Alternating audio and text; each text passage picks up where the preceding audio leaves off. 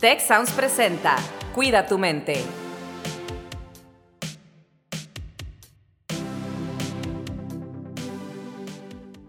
Hola, ¿qué tal? Les doy la más cordial bienvenida a un episodio más de Cuida tu mente, el último de esta temporada del año 2022, en el que estamos cerrando con un episodio que titulamos ¿Qué hacer cuando no concuerdas con el pensamiento de una persona? Mi nombre es Carlos Ordóñez y me acompaña en el día de hoy Aurelio Collado, querido profesor, maestro mío de cuando yo estudié también en el Tecnológico de Monterrey, y Dana Alonso, que es una estudiante, una intern del equipo de bienestar, para el tema del día de hoy, en el que pues vamos a entrar de lleno con este tema de qué hacer cuando no concuerdas con el pensamiento de una persona. Aurelio, bienvenido, ¿cómo estás? Muchas gracias, Carlos. Eh, pues muy bien, es realmente un, orgullo verte ya en un desarrollo profesional prolongado. Y, y, bueno, pues aquí estamos, ¿no? Los dos después de, de transcurrido el milenio pasado, ¿no? sí, sí, así es. Ya después de muchos años contigo, con tu esposa Cristina, a quien le mandamos un cariñoso saludo, eh, querida Cristina. Este, y pues aquí andamos, aquí andamos, Aurelio. Hicieron un buen trabajo. claro que sí, adelante. Dana, ¿cómo estás? ¿Cómo te sientes el día de hoy? Yo muy bien, muchas gracias, muy emocionada. Este, hace mucho mis amigos están haciendo podcast, entonces yo ya poder hacer algo relacionado se me hace muy padre. Oye, Dana, pues me gustaría empezar contigo, como estudiante, como una joven en tus veintes, ¿no? ¿Qué haces hoy en día cuando no concuerdas con el pensamiento de una persona? ¿Te ha pasado? No, sí, o sea, yo creo que soy de las personas, no, no es algo bueno, pero aquí somos sinceros. Yo creo que yo no soy una persona muy tolerante, la verdad. Entonces, es algo que, que yo trabajo mucho. Y cuando no estás de acuerdo con el pensamiento de una persona, mis pasos es primero como ponte en los zapatos del otro. O sea, por qué está actuando de esta manera, cuál es su contexto, cuáles son sus valores, porque luego como que así te solidarizas con tu compañero, con tu prójimo y entiendes el porqué de, sus acciones. Entonces, ya cuando tienes toda esta información, pues ya tienes un poco más de tolerancia hacia sus acciones o pensamientos diferentes a los tuyos. No sé si concuerden o tengan algo así parecido. A ver, acá, profe, ¿cómo ves? Eh, eh, creo que Dana ha eh, apuntado y ha subrayado un par de, un par de cosas. La primera es este reconocimiento que se me hace muy, muy valioso y muy natural de alguien que dice, oye, pues, ¿qué, qué, qué pasa cuando, cuando no, nos, no nos entendemos, ¿no? Cuando no somos capaces de estar de acuerdo. Y creo que en ese, ese primer elemento eh, yo lo que quisiera eh, como jalar de ahí es el hecho de que eh, se nos ha educado por alguna razón que yo creo atribuible a, un fenómeno histórico, a pensar que el acuerdo, es decir, el estar de acuerdo, es el estado óptimo de las cosas. ¿Sí? de las cosas, hablando en términos sociales y en términos personales. O sea, lo, lo más adecuado es vivir en el acuerdo, es estar de acuerdo, es mm, evitar el conflicto, evitar la confrontación. Eh, y eso, desgraciadamente, no es cierto. Es decir, las sociedades eh, modernas, y por moderno entiendo, las sociedades emanadas de la modernidad que, de la que nace la democracia, son sociedades que están en desacuerdo.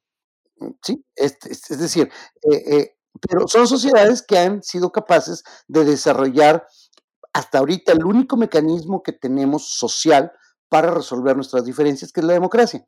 Entonces, la, modernidad se caracteriza por la democracia, de tal suerte que cuando nosotros eh, entramos en esta espiral de no estamos de acuerdo y, y, entonces rechazamos el pensamiento ajeno, eh, lo que estamos haciendo es destruir el tejido social, en pocas palabras. Y luego, el segundo elemento que aborda Ana es eh, el de la empatía. La empatía es una eh, psicológica humana que tiene que ver con la con, ser capaces de desarrollar una, un alter ego, una, una, conciencia distinta a la propia, eh, que nos permite ponernos, comillas, en los zapatos del otro. Pero no toda la empatía es igual.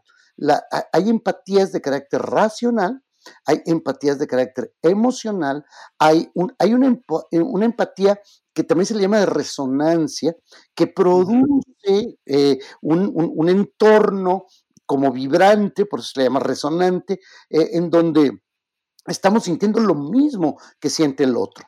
Cuando, cuando lo apreciamos. Y lo apreciamos por lo que está diciendo o lo apreciamos por cómo lo estamos viendo. Entonces, cuando, cuando nosotros eh, somos capaces de hacer eso, es más sencillo, no, no es automático, pero es mucho más sencillo eh, desarrollar, por otro lado, el acuerdo. Entonces, que, eh, lo, que yo eh, alcanzo a ver hoy día es que privilegiando el acuerdo como una expresión de, a veces de buenas maneras, de urbanidad, de yo no me voy a poner a pelear aquí en la mesa de Navidad por sobre lo que, porque vienen las fiestas y, y, en las fiestas se juntan las familias y sabemos que en las familias lo que va a pasar es eh, que, que, frecuentemente, y lo reconozcamos o no, pero casi siempre vamos a acabar en alguna bronca ¿sí? al final de alguna de ellas. ¿Por qué? Pues porque finalmente es la conversación. Una conversación que tendremos que exponerlo, de hecho tengo un pequeño curso que habla sobre eso, eh, que, que, habla acerca de eh, cómo la conversación eh, evolucionó a lo largo, probablemente, y, lo empataría yo con la modernidad, es decir, del siglo XVIII para acá, hacia terrenos que no somos capaces en este momento de, de concebir porque los estamos viviendo. hoy la conversación se produce primero entre, entre masas voy a usar un término anacrónicamente, el término masa, una, una masa mucho más educada, eh, una masa mucho más interconectada y una masa que ha desarrollado la capacidad de opinar. Y entonces tenemos la tecnología para que todos podamos opinar. El periodismo anterior al 2004, sí, pues tenía y quienes somos periodistas o hemos sido periodistas, este, lo sabemos, quien tiene el micrófono tiene el poder, quien tiene el periódico, el satélite, la cámara, etcétera. Pero, pero hoy todos lo tenemos, todos tenemos una cámara, todos tenemos un micrófono, todos tenemos la capacidad de participar de la conversación. Y entonces el problema de no estar de acuerdo eh, eh, ya no se reduce a la mesa de la familia, ya no se reduce a la pequeña comunidad, sino que se amplía al terreno amplio, social, yo, yo diría prácticamente al globo, ¿no? Este, eh, y bueno. Sí, ahora con el Internet, ¿no? Ya es una cuestión global, pero también en esto me quedo pensando en, en estas cosas que nos compartieron. Y por ejemplo, Dana nos decía, ¿no? Que ella no se considera una persona muy tolerante. ¿Qué, ¿Qué, tan importante es ser tolerante para estas cosas, Aurelio? Y también, ¿dónde está el límite de la tolerancia?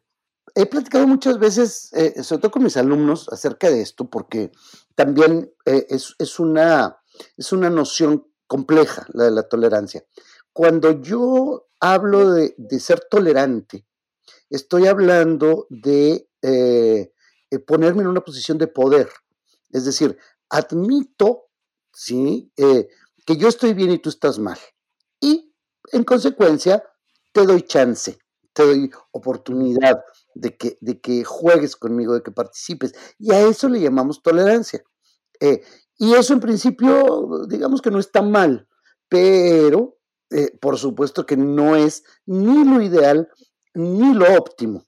Lo óptimo, digamos, avanzando en la ruta del acuerdo, es la inclusión.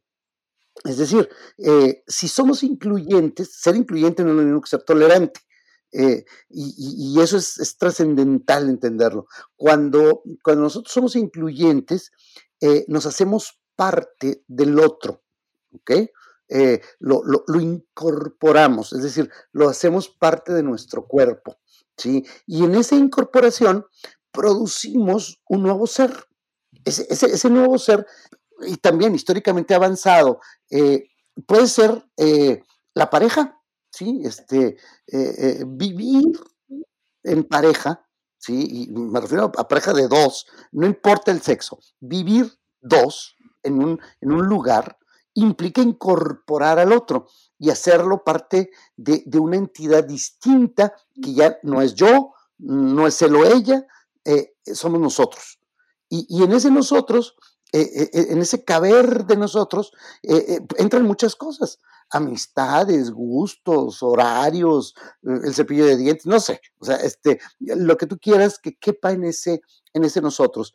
Las sociedades contemporáneas eh, nos hemos ido alejando de eso porque hemos ido construyendo, eh, eh, voy a usar la expresión, em, digamos, más, más cercana a la ciencia política. Lo que construyó la modernidad para producir la democracia fueron particiones, es decir, partidos. O sea, la sociedad se partidizó. Y entonces todos pasamos a formar parte de un partido, un pedacito de, un grupos, ¿sí? Hay quien les llama tribus y, la, política, la técnica política les, denomina partidos, etcétera, pero finalmente son grupos. esos grupos no son incluyentes, por un lado. Por el otro, nuestras identidades eh, se desarrollaron a partir en la modernidad de la construcción de estados nacionales. Y los estados nacionales son por definición excluyentes.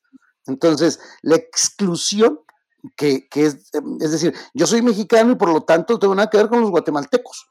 Somos bien diferentes. O sea, yo tengo cuernos y tres ojos y ellos nomás tienen dos y no tienen cuernos. O sea, eh, no es cierto. O sea, en los estados nacionales como lo, postuló eh, un autor, Benedict Anderson, este, hace ya muchos años en un, en, un, en un, libro excepcional que se llama Comunidades Imaginadas, eh, nos establece precisamente esto. Eh, nosotros creemos que esas comunidades que son los partidos, que son los estados nacionales, que son los equipos de fútbol, o sea, observemos a los equipos de fútbol que son el último reducto de los estados nacionales, ¿sí? Este, y, en lo social, pues en Monterrey somos o, tigres o rayados. No, no, no hay puntos intermedios. Y en el mundo tenemos que pertenecer a una u otra u otra selección. ¿Qué pasa cuando nuestra selección pierde? Pues no sé si han visto por ahí, andan circulando muchísimo viral un video. Sí, obviamente con todo esto del mundial nos unimos todos, o sea, perdió y todos. Falló el, este y todos, no, tú estás mal, pero sí la para y todos, sí, tú estás bien, o sea, ahí nos vamos balanceando. Eh, eh, eh, la, la, la, cuestión es que ni los estados nacionales, ni los partidos, ni los equipos son reales, son producto de nuestra imaginación y de la adscripción que nos queremos hacer. Es decir, ¿por qué escoge la gente un, un equipo u otro de fútbol? Por la misma razón este, que aleatoriamente nacimos o mexicanos o peruanos o chilenos o franceses o eh, eh, ¿por qué? Pues porque nos tocó nacer aquí, o sea, nadie pidió eh, su nacionalidad. Hoy ya podemos, ojo, porque ya hay mucha gente que dice, ¿sabes qué? Yo aquí ya, bye. ¿Sí? Y entonces la gente emigra. Y a ese fenómeno lo conocemos como migraciones, pero luego tendríamos que hablar mucho. Este, entonces ya me callo porque si no, que agarro por mi cuenta la parranda. Este, Dana, ¿tú cómo la ves? Bueno, es que la verdad yo creo que todo esto se, o sea, llegamos a tener democracia porque somos tolerantes con las opiniones de los demás. O sea, esto a lo mejor suena raro, pero la verdad es que convivimos todos cuando aceptamos que el de al lado no tiene la verdad absoluta y tú mismo no tienes la verdad absoluta y puede haber miles de puntos de vista, pero ahí es cuando tú tienes, tú, o sea, en una introspección, tienes que decir, oye, pues yo también tengo que ser tolerante con el de al lado y saber que él también tiene sus puntos de vista, tiene sus valores, tiene sus ideales y yo tengo que respetar eso, aunque no va afine con lo que yo creo, yo creo, o sea, se debe de respetar lo que el otro cree. Todo esto en el marco de que no esté violando pues ni, ningún derecho humano, literal. Esa es como mi, mi pauta.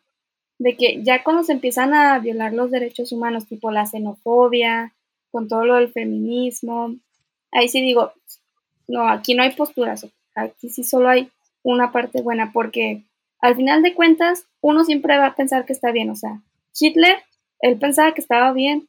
Él decía, pues yo voy a matar a todos los judíos y, y yo sé que eso está bien, eso le va a traer bienestar a todos.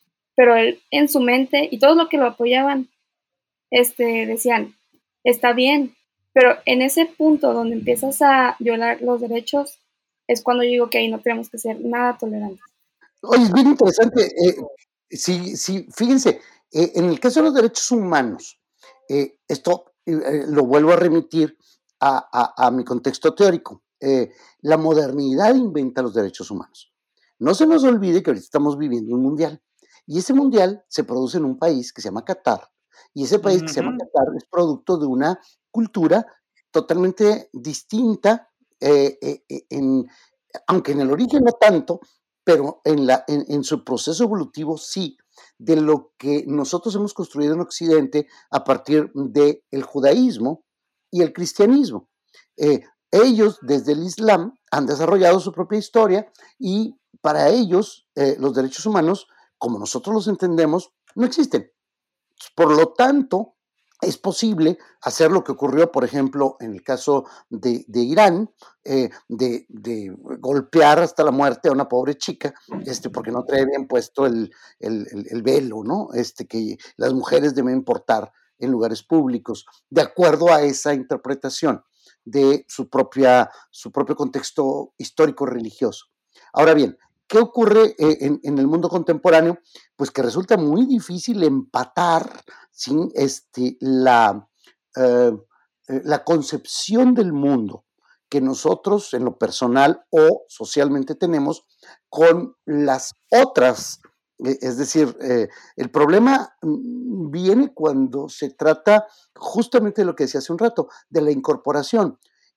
y, este mundial está siendo un reto porque nos da la posibilidad de observar en la práctica qué pasa cuando este, vamos, en este caso los occidentales, a meternos a un contexto musulmán que tiene otros, comillas, lo voy a poner, valores. Una, una, cosa que yo subrayo mucho también y que de repente me ha traído muchas broncas, es que ahorita que lo mencionabas, Dana, decía, hablabas de Hitler, ¿no? Eh, sí. el, eh, eh, es muy frecuente escuchar en nuestro entorno que se habla de los valores. Eh, y, cuando a mí alguien, cualquiera, me, dice, no es que los valores, yo levanto mi manita y digo, a ver, nada más platíqueme usted cuáles valores, porque don Adolfo Hitler tenía muchos valores. Sí, este, obvio. Es decir, los valores en abstracto no existen, existen valores en concreto y en específico. De tal suerte que si usted me dice cuáles son sus valores, yo este, estaré o no de acuerdo con ellos, pero ya sé cuáles son. No hay valores universales. Y aquí estoy poniendo el grito en el cielo porque habrá mucha gente que, que, difiera de lo que yo estoy diciendo. Pero bueno, yo a las palabras me remito porque pues casualmente eh, el mundo occidental, cristiano, judeo-cristiano, no es ni de lejos mayoritario sobre los 8 mil millones de habitantes que somos en el planeta Tierra. ¿sí? Este, es decir, eh, en, los 8 mil millones de habitantes habemos mil, mil cien, mil doscientos millones de cristianos, cuando mucho, y todos los demás están repartiditos en otras cosas. Entonces, eh, eh, el problema de la inclusión y de la tolerancia está en nosotros, digamos, en quienes estamos en Occidente. Y ahí viene el reto de, ver, oye, ¿qué, hacemos con las mujeres en el Islam? Porque cuando escuchamos nosotros lo que hacen eh, en el Islam con las mujeres, en el mundo occidental ponemos el grito en el cielo y decimos, oye, este, pues no, los derechos humanos, sino más que ellos no reconocen los derechos humanos. Es decir, la lógica de los derechos humanos, ¿no? Justo ahí, esto me, hace pensar en, la parte, o sea, estamos hablando de, de, una cultura de inclusión, pues el lado opuesto es obviamente de exclusión, ¿no? O la cancelación de la otra persona o la indiferencia también hacia la otra persona. Entonces se crea también una cultura de cancelación. De hecho, también hay estudios que, muestran estadísticas muy claras sobre cómo las mujeres, y eso es en el mundo occidental también, ¿eh? no solo en el mundo del Islam, eh, sus opiniones son minimizadas más que la de los hombres, son escuchadas menos, hablan menos, se les da menos tiempo, se les toma menos en consideración. Este, entonces también hay una batalla ahí eh, de, cancelación, ¿no? Que si bien tal vez no está al extremo de otras culturas, pues sí es algo que lastima, ¿no? Y, no sé, o sea, como estudiante, Dana, no sé si, si lo has vivido, si te ha tocado, ¿no? O afuera, con familia, con otras personas, o en otras culturas también. Bueno, es que, ¿sabes qué? Totalmente me resonó lo que acabas de decir, porque cuando empezaron las clases presenciales, pues entiendo que regresábamos de pandemia, no todos nos conocíamos tan bien, pues nos daba pena estar hablando o participando ahorita tanto en el aula, porque pues no lo hacías. Y en Zoom, pues ¿quién te pela si tienes la cámara apagada? Pues la verdad nadie está haciendo nada. Entonces, cuando regresamos a clases presenciales, se, o sea, como que un día el, el profe paró la clase y dijo, a ver, basta, este, ¿por qué ahorita están participando más los hombres que las mujeres?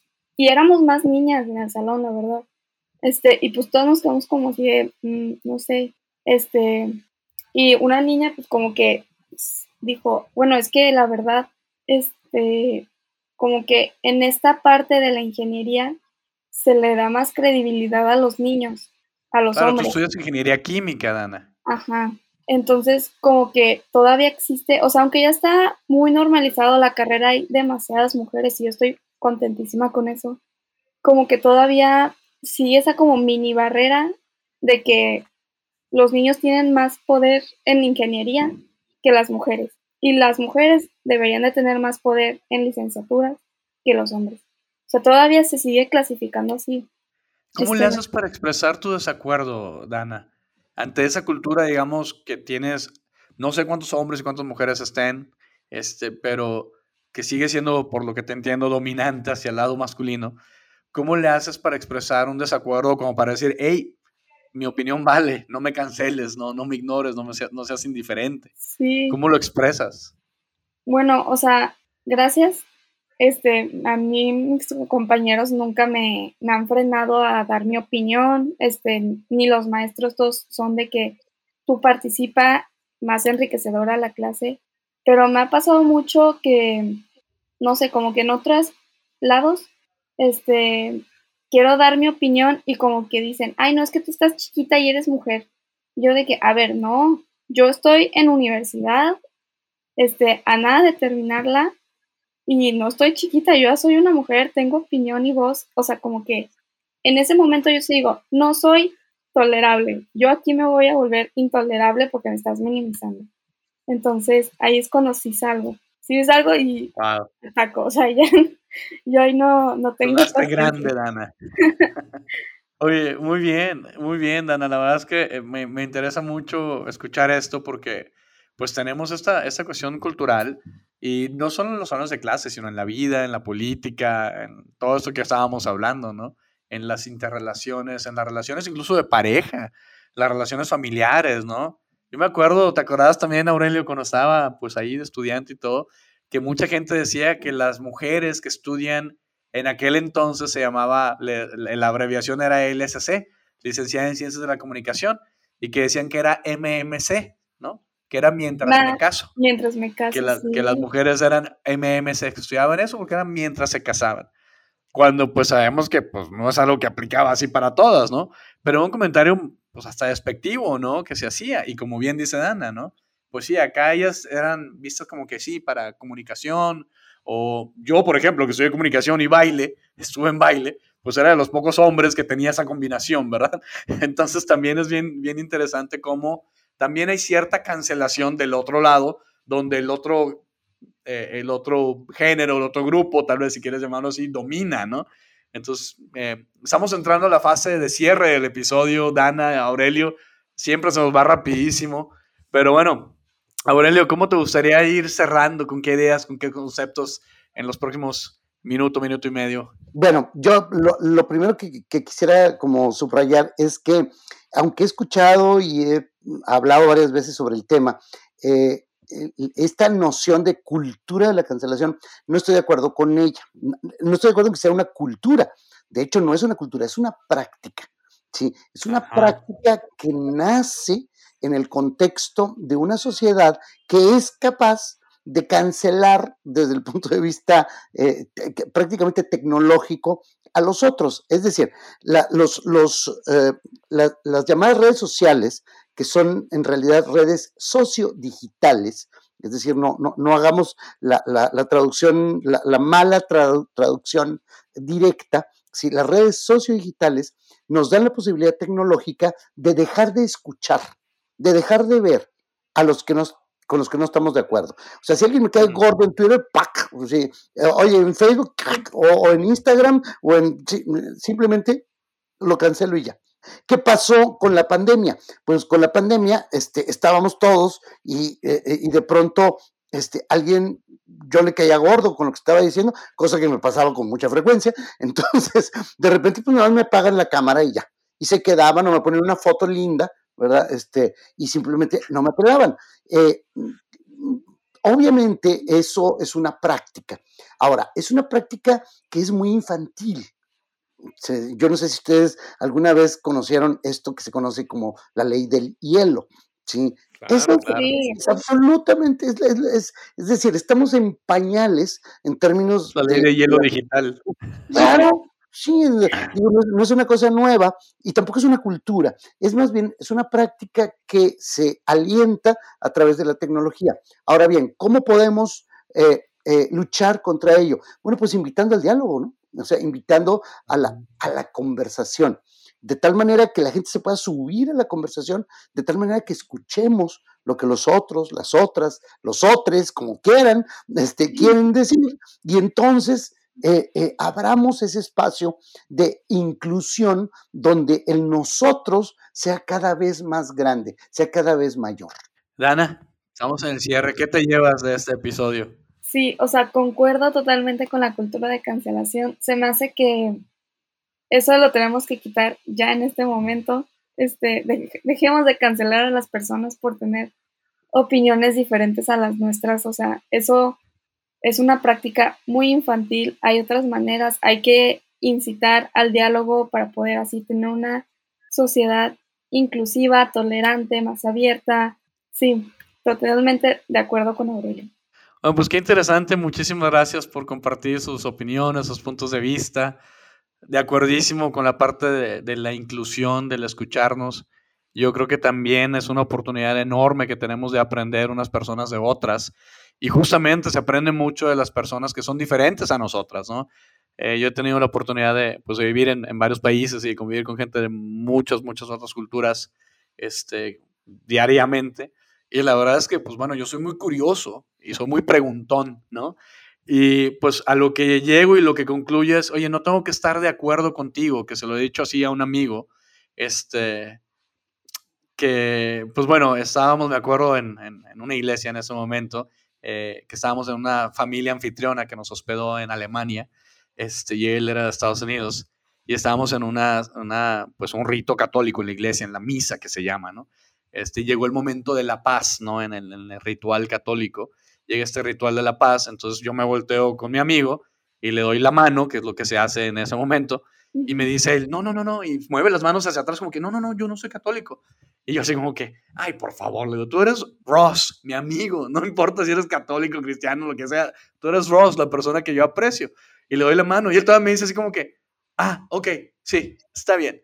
¿No? a lo mejor es un ejemplo muy, muy sencillo y muy simple, pero es una cuestión de que, oye, eres mi amigo, aprendemos. Yo extraño tanto a mi amiga Rohin, que es originaria de Zimbabue, que nos conocimos allá en UBC en Vancouver, una de mis mejores amigas, a quien extraño muchísimo, y porque una de las razones por las cuales la extraño mucho es precisamente por la profundidad de discusiones, de conversaciones que teníamos, ella musulmán, que creció en escuelas internacionales, compartiendo con mucha gente de origen cristiano, ¿no? Entonces, preguntando, yo les digo, indagando, preguntando, de, de preguntón, de curioso, muchas cosas, surgían conversaciones súper importantes. Y como digo, no tengo que creer en lo que tú crees, Aurelio, no tengo que creer en lo que tú crees, Ana. Pero si te escucho, si me doy la oportunidad de escucharte, puedo entenderte mejor. Y eso nos permite comunicarnos mejor en lugar de jugar este juego terrible de la polarización en el que estamos envueltos en este mundo en tantos lados. Pero bueno, con esto nos despedimos. Muchísimas gracias, Dana. Muchísimas gracias, Aurelio. Carlos, pues estamos al final del año y en esta temporada es una temporada que muchas personas hacen receso, que salen a vacaciones, reuniones familiares, una temporada a veces de mucho estrés y también aquí, al ser parte de una universidad, pues vamos a tomar un pequeño receso, termina un periodo académico y empieza otro. Así es, Rosalinda, y pues bueno, yo con mucho agradecimiento termino esta temporada y este año. Agradecimiento enorme contigo por siempre estar aquí, por ser mi compañera, mi amiga, mi cómplice en este proyecto. Y espero que toda la gente que nos escucha, que nos sigue en los diferentes países, que nos hacen favor de seguirnos, pues si festejan estas fechas y son especiales, que las disfruten, que se las tomen leves, sin tanto estrés y que la pasen muy bien. Y pues bueno, nos seguimos escuchando el próximo año.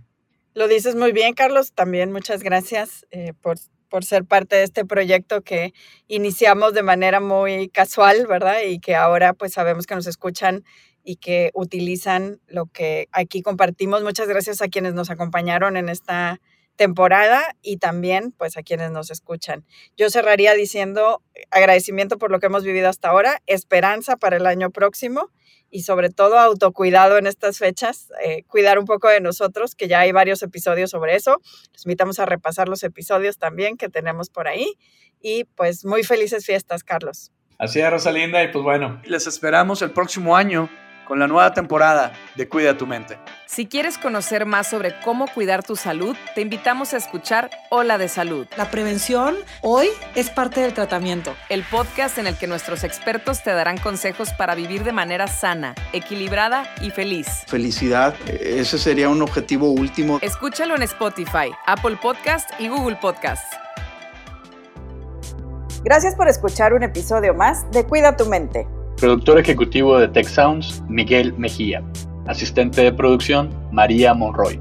Productor de Cuida tu Mente, Carolina Montes. Diseño, Daniela Solís, Lizeth Rodarte y Pilar Ortega. Postproducción, Max Pérez, Marcelo Segura y Sergio Chávez. Los invitamos a escuchar el siguiente episodio de Cuida tu Mente y el resto de los programas de Tech Sounds en Spotify, Apple Podcast, Google Podcast y tech.mx slash tech-sounds.